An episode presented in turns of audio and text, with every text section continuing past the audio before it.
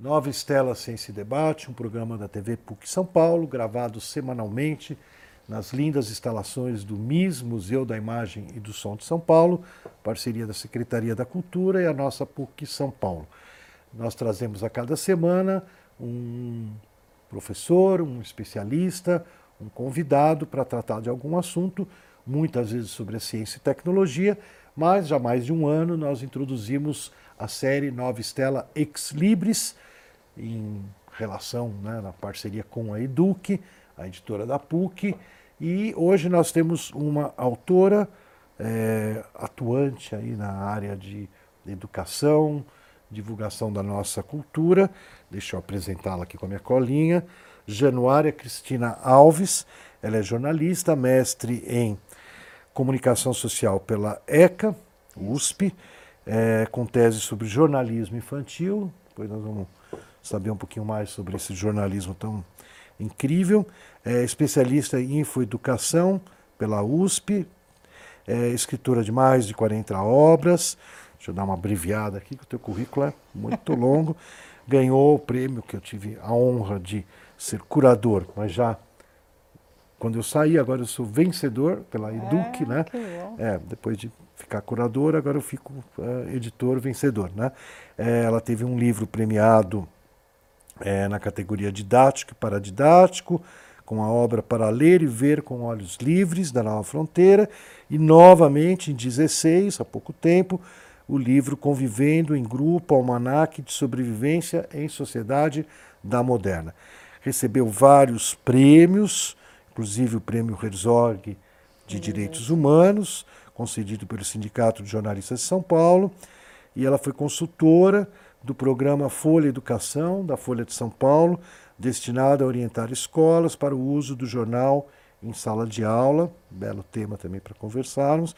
Ela é consultora de diversas empresas focadas em educação e cultura e realiza palestras, cursos, oficinas, tudo que é possível aí para educadores, crianças, jovens, é, sempre né, relacionado com a leitura crítica de notícias e a literatura infanto-juvenil e escrita criativa. Então, querida Januária, super bem-vindo ao Nova Estela Ex Libris. Eu vou destacar de cara que ela lançou recentemente, foi best-seller no stand do Sesc na Bienal do Livro, que terminou há poucos dias, o abecedário de personagens do folclore brasileiro. Olha que coisa mais genial. Então eu queria que você começasse falando para nós sobre essa belíssima obra. Segundo você me relatou, tem 40 e 141 personagens. 141 personagens. É Uau. verdade. Esse é bem completo. Então conta para nós o que, que, que é esse livro, como é que foi essa pesquisa. Vamos lá. Então, ó, em primeiro lugar, muito obrigada pelo convite, pelo espaço aqui no Nova Estela Ex Libris. Eu acho importante a gente conversar também, né, sobre as publicações, né? A gente tem, felizmente, bastante coisa boa no, no mercado e agradeço o espaço para vir falar aqui um pouco do meu trabalho. Então, começando pelo abecedário de personagens do folclore brasileiro, o folclore sempre foi uma paixão. Eu falo que desde que eu li o, o Saci do Monteiro Lobato, quando eu era criança, nunca mais eu parei de ler e de querer saber sobre as tradições, sobre as histórias do Brasil. Eu fui criada no Nordeste e cercada de todos esses mitos de Você literatura. É de qual estado? Papai e mamãe pernambucanos, né? Papai de, do Sertão, de Triunfo, mamãe de Garanhões, do, do Agreste. E quando eu era pequena, eles voltaram para lá, então eu vi, morei 14 anos entre Garanhuns e, e Recife. E, digo que sou pernambucana de coração, com muito orgulho.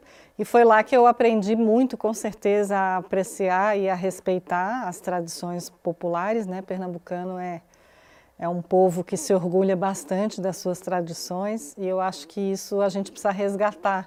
Né, nesse Brasil grande da gente, né? O saci dela. Esse é o Saci Pererê, Nossa. né? E, e, são figuras, né? Na verdade, que, que, qual que era a proposta? Minha, a minha editora, a Isabel, falou, olha, a gente é, precisa fazer um, um, livro que trate né, dos, dos, personagens do nosso folclore de uma maneira um pouco mais profunda, né, que a gente consiga é, mapear quais são as figuras mais importantes, mais representativas e elegemos alguns critérios. Então, a, a gente organizou em forma de abecedário, por ser mais didático, né, então temos aí de A a Z. Uh, pesquisamos também pelas origens, então temos os africanos, os indígenas, os europeus, os, os árabes, né, porque todos eles de alguma forma né, nos influenciaram. Então todas essas histórias são um grande amálgama, né? E também pelas regiões brasileiras, porque temos muitos Brasis aqui, né? Então Uh, a ideia foi selecionar e dar um, um, peso. Né? Vamos falar também do saci, da mula, do boto, que são os mais conhecidos, mas vamos trazer também outros que de alguma forma estão sumindo, desaparecendo. Né? Os, os registros das histórias de tradição oral já são poucos. Né? E muitas vezes são relegados né, pela, pela, pela academia mesmo, pelas universidades, ao segundo plano, porque tem, existe um preconceito que o folclore é o popular, é o que, né, que eh, vai de boca em boca e por isso a questão científica mais acadêmica fica mais difícil de mapear. Então, com essa preocupação, eu comecei a pesquisa, que durou três anos, Chegamos em 141, poderia ter sido o dobro disso, sem, sem nenhuma preocupação, mas tinha que ser um livro publicável, né? E, e, e, a ideia era que ele fosse lido também, né? Que as pessoas gostassem de ler. Então, além de ter como se fosse um verbete contando quem é o personagem, sua origem, né, e, e em que região ele é mais uh, encontrado, a gente contou também as, as, histórias, tanto que o subtítulo é E Suas Histórias Maravilhosas. Né? Então, na verdade, a gente quis também preservar né, boa parte dessas histórias, ainda que elas sejam contadas de maneiras é, diversas, de maneira diversas, nas diferentes regiões. Mas aí existe pelo menos um registro de uma ou duas histórias. Uh, o livro é uma parceria das edições Sesc com a editora FTD. E aí, por conta da gente atender também as crianças menores, porque o abecedário é um livro de referência e a ideia é que ele seja lido por todos, né, pela família, enfim, é um, é um livro que eu costumo dizer que é intergeracional, né, une papai, mamãe, tio, vovó. A gente fez uma coleção, que é a coleção de personagens do folclore brasileiro, voltadas para a criança. Daí vocês destacam alguns personagens. É, aí a gente Saci dividiu Pererê. os personagens em famílias, né? Então, o Saci Pererê e as figuras traquinas, né? O curupira e os animais incríveis, né? os seres fantásticos.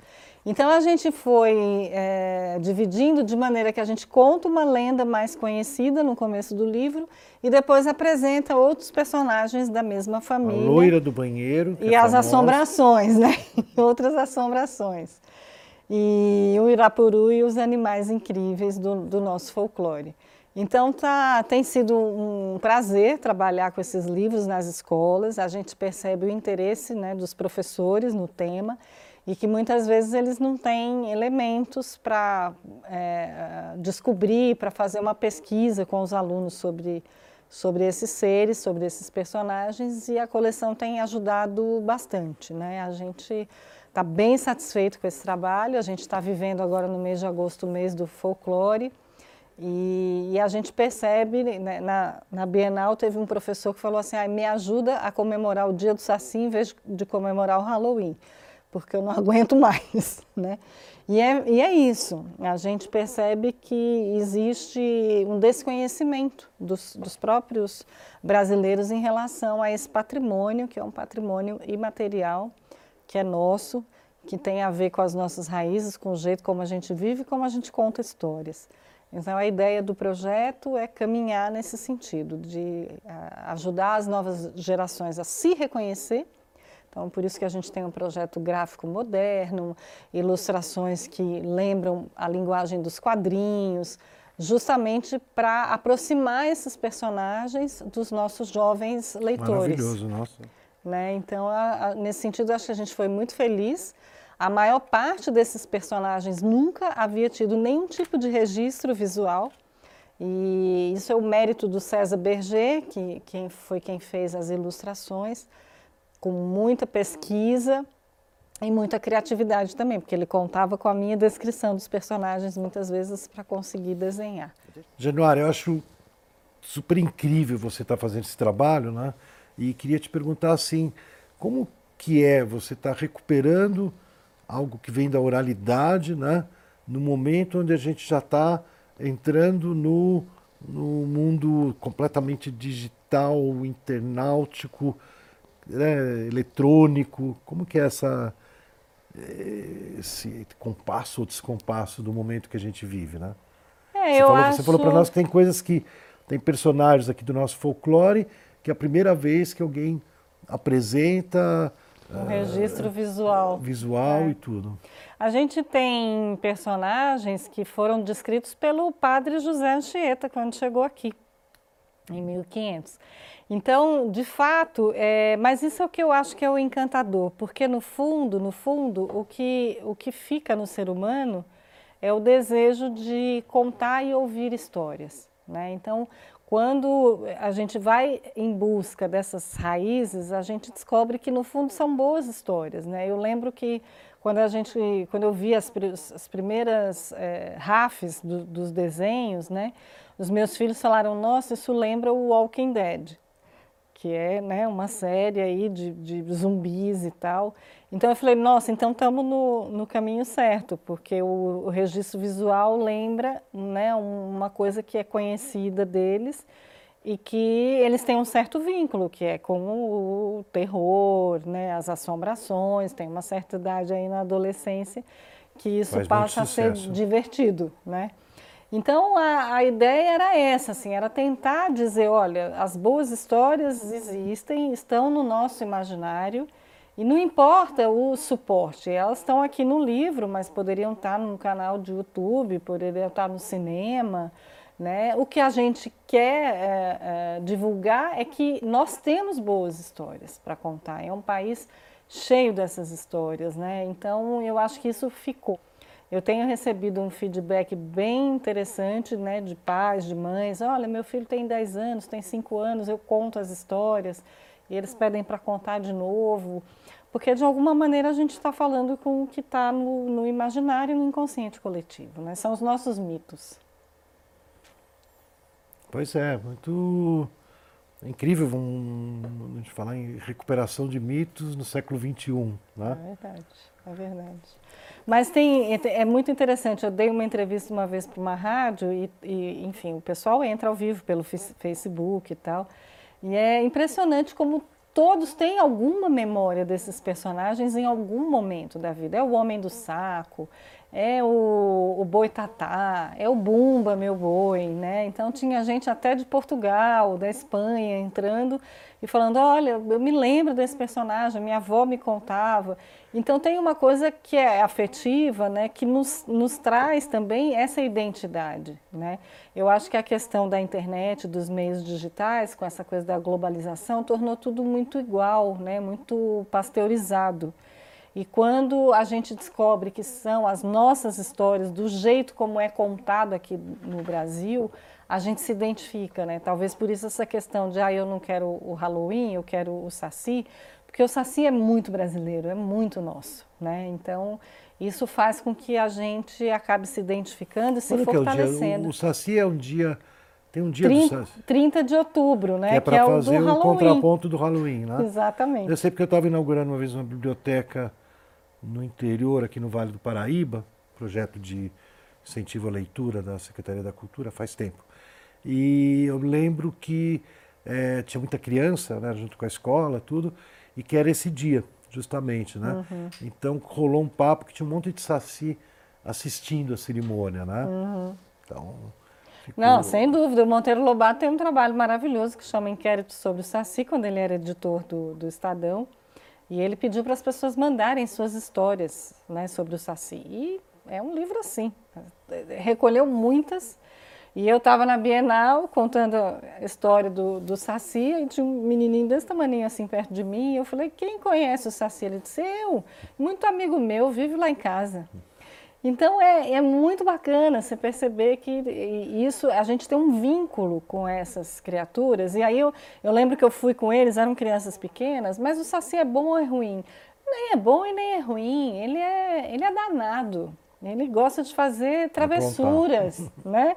Então isso, isso quer dizer, provavelmente escutam, né, na escola, em casa e vai ficando. E é uma figura que é muito brasileira, né? Então eu acho que a gente precisa resgatar um pouco isso para a gente não ficar sem identidade, imerso nos Halloweens da vida. Nada contra, mas eu acho que nós temos, né, as nossas coisas aqui. A gente tem que aprender a ver e a valorizar, né?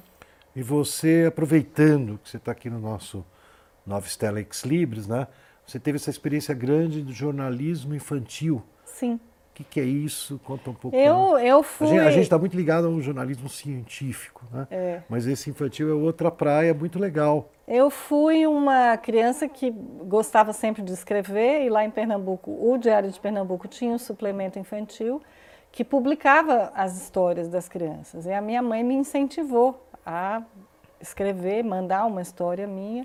E quando saiu publicada, eu, eu digo que isso foi o ponto de virada da minha vida. Né? Eu tinha 11 anos falei, nossa, é isso que eu quero fazer. Então foi, foi sempre uma, uma motivação tentar entender como é que a criança conseguindo publicar, né, conseguindo ser ouvida num meio de comunicação, ela aprendia a se expressar. Né? Toda essa questão do empoderamento, da voz da criança, do, do, protagonismo, né? Eu sempre costumo dizer que eu vivi isso na pele, né? Eu me senti ouvida. Quando no, no dia seguinte a minha professora colou a minha reportagem no mural da escola, aquilo me deu, me deu um empoderamento, né? Eu tinha voz, eu conseguia escrever. E aí eu cresci, entrei na faculdade de jornalismo e assumi uma coluna no jornal onde eu comecei com 11 anos. Então, acho que isso foi muito importante. Quando eu vim para a ECA, eu tinha uma vontade de pesquisar os suplementos infantis. Na época, no Brasil, a gente tinha 26, hoje a gente tem dois ou três. Né? As coisas foram se, se transformando. E, e, eu acho que isso era importante, quer dizer, a criança, de alguma maneira, nos jornais que, que davam esse espaço, porque não eram todos, né? Alguns publicavam só quadrinhos e tal, mas era um pouco para tentar entender como é que a mídia via a criança. E a gente já estava entrando aí nos, nos anos 90, quando a criança começou a ter um peso como consumidora, né? Então a minha questão era resgatar o jornal como uma possibilidade de, de expressão. Aí foi quando a Folha de São Paulo montou o programa aqui, a, a Flávia da é, constituiu esse programa que chamava Folha Educação, cuja ideia era formar os professores para trabalhar o jornal em sala de aula. E aí pensando em leitura crítica, né, que o meu trabalho foi um pouco por aí também. Esse projeto ainda existe, não? Não. Também acabou. 13 anos a gente ficou lá e depois. Aí começou a entrar o jornal digital e aí é, ficou essa questão, né? Para onde a gente vai? A gente estimula o trabalho com o jornal digital ou com o jornal impresso? E eu acho que essa dicotomia ainda, ainda existe, né? Então, mas a gente sabe que o, o, jornal continua sendo trabalhado, não mais talvez o jornal impresso, mas a notícia, que é o fundamento. E agora é, eu estou voltando a trabalhar especificamente com a notícia. Uh, vamos lançar eu e a Flávia, aí da, do, do Folha Educação, um livro sobre fake news resgatando um pouco essa, essa questão, né, de como trabalhar com a notícia na escola, para além da notícia como gênero jornalístico, né. A Unesco tem um trabalho que a gente se baseia de alfabetização midiática, que a Unesco entende que é uma necessidade, né, não há como mais é, não se discutir esse assunto na escola. As crianças né, precisam ser é, instrumentalizadas, incentivadas a fazer uma leitura crítica dos meios, né? agora com muito mais força com a questão da internet, o WhatsApp, as redes sociais, Facebook, Instagram, toda essa parafernália. Né? Então, esses meios estão imersos em tudo isso e não tem muitas vezes é, os instrumentais para fazer uma leitura é, do que há por trás da notícia. Então a gente tem tentado trabalhar por aí, temos sido bem recebidas, os professores gostam e tem muito interesse em saber como é que podem abordar isso sem ser moralista, sem ser chato. Nós temos um né? livro, a gente já até gravou aqui uns dois, três meses atrás, que é um livro da editora, não sei se você conhece, que chama Como Sair das Bolhas. Ah, não conheço. É da Poliana ver. Ferrari, depois eu, a gente vê um Troca. jeito de você receber exatamente. É, é um livro, em grande parte, é sobre as fake news, inclusive dando algumas receitinhas de como uhum. é, checar, né? Isso. checar a notícia. É. Já tem essas plataformas de checagem? Tem, né? várias. É. Mas eu costumo sempre dizer que tudo isso, se a gente não ensinar né, esses meninos a perguntar, né, a desconfiar do que leem e tal, essas ferramentas todas podem ser lindas e maravilhosas, mas elas necessitam que a gente faça a pergunta.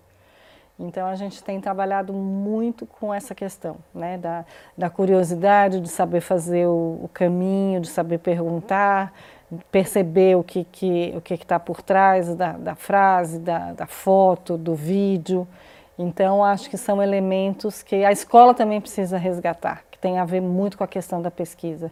Não é só googar, né? É muito mais que isso, né? É aprender a perguntar e a desconfiar, no mínimo, daquilo que está dado como verdade. É, hoje em dia, uh, eu, eu tive aqui no MIS, né? Muitos anos, no começo a gente fazia, talvez nós somos os culpados, né? Em parte, né? A gente fazia oficinas de inclusão digital. Perfeito. Né? Que era ensinar para as pessoas a entrar no Face, entrar no Twitter, não tinha Instagram ainda na época, nem o WhatsApp, senão a gente teria dado oficina de WhatsApp e Instagram também. É, na verdade, a gente, é, no começo, inclusive era lá na entrada, tinha uma espécie de lawn house ali para uhum. as pessoas, e tem um horário que era totalmente voltado para pessoa não era para a pessoa ficar usando, mas para a pessoa ficar aprendendo a entrar. Uhum, né? uhum. É, então é curioso, né, que eu sinto sei lá, isso em 2009, 2010, e rapidamente a gente chegou num ponto onde hoje em dia não faz mais sentido fazer oficina de. não precisa mais de oficina, uhum. as pessoas já são suficientemente, inclusive as crianças, né? Isso. Hábeis com o digital para poder se cadastrar e entrar dentro das redes e ter seu, criar seu perfil. Mas agora o problema é outro, né? A gente está aqui, segundo o programa Nova Estela, que bate na questão de como enfrentar essa questão. Como usar, né? Não é mais só. Porque o acesso à informação todo mundo tem, né? De um jeito ou de outro. Ela está lá. Agora, o que uso você faz dela é que, é que é a grande questão. Eu acho que é isso que a alfabetização midiática está preocupada, né? Porque as mídias estão todas disponíveis mas não quer dizer que, que tudo que está lá é verdade, ou que tudo que está lá. Lembrei, né? eu estava querendo falar, tem até uma outra pessoa que eu entrevistei sobre games, um jovem aí que é premiado e tal, e ele defendeu já um doutoramento sobre games, e ele estava falando do que ele dá aula numa escola, já aqui em São Paulo, Porto Seguro, letramento digital. É, isso. Essa é uma expressão que eu não. estava estava falando de alfabetização, eu estava lembrando que era outra palavra, né? letramento digital. Né? Tá, tem que começar cada dia mais cedo, né? porque as crianças estão muito expostas. E, e, de alguma maneira, quer dizer, a gente tem que conversar sobre leitura. Porque no fim tem a ver com a leitura de livros, tem a ver com a leitura do mundo. Né? A gente, quando lá no seu feed do Facebook começa a aparecer só os seus amigos que pensam igual a você, né? veja a possibilidade que a gente tira de ter uma, uma leitura diversificada das coisas que acontecem, né? Então a gente precisa mais do que ampliar o universo dos meninos, vamos comparar a mesma notícia em diferentes meios e tal. Principalmente a gente precisa dizer para esses meninos que o mundo é muito maior do que o, o que a própria mídia mostra e o que ela esconde, né? E o que a gente não lê. Então tem o texto, tem o subtexto, tem o texto oculto. E essas coisas a gente precisa contar que existe, porque senão fica tudo muito plano. É, e tem que ir mais fundo do que você falou, eu acho que tudo que você falou correto, mas você tem que um pouquinho entrar na, no jogo deles uhum. e aprender que tem é, truques, né? Por exemplo, eu vou te dar uma ideia. Por exemplo, eu, eu gosto muito de diversidade, né? Uhum. Coisa minha, né? Então, o que, que eu descobri? Por exemplo, toda vez que tem uma hashtag que está bombando, né? É, Copa do Mundo, por exemplo, né? Brasil, Bélgica, tal. É, naquela hora você pode ir postando usando a hashtag e o jogo dura dois tempos de 45 minutos, é um tempo longo. Bastante. Você cria um monte de novas amizades por causa daquela hashtag. Uhum. Que você passa a seguir, eles passam a te seguir, passa a criar um vínculo. E isso vai enchendo o teu. Né? Você entende? Quer dizer, os algoritmos, eles também permitem a, é, você Desde que você saiba brincar usar, com eles de dentro. É. Você tem, por exemplo, usar a hashtag direitinho é uma coisa que não está em nenhum lugar, porque é. ninguém usava. Não tem manu manual para isso, né? Não, não. Né? Mas a gente, na, na experiência, acaba aprendendo e eu acho que é importante é, passar para frente esse, esse conhecimento, compartilhar esse conhecimento com os jovens. Né? Januária Cristina Alves, eu queria te agradecer muito pela visita ao Nova Stella Ex Libris. É, ela lançou o abecedário de personagens do folclore brasileiro. Gostei da tua subtítulo e suas histórias maravilhosas. É, edição do Sesc da FTD, está aí no, no mundo digital, não digital. Né? E o Nova Estela Ex Libre se despede, esperando ter o nosso telespectador novamente no mesmo canal, no mesmo horário na semana que vem, ou a qualquer momento, qualquer lugar do universo, no YouTube.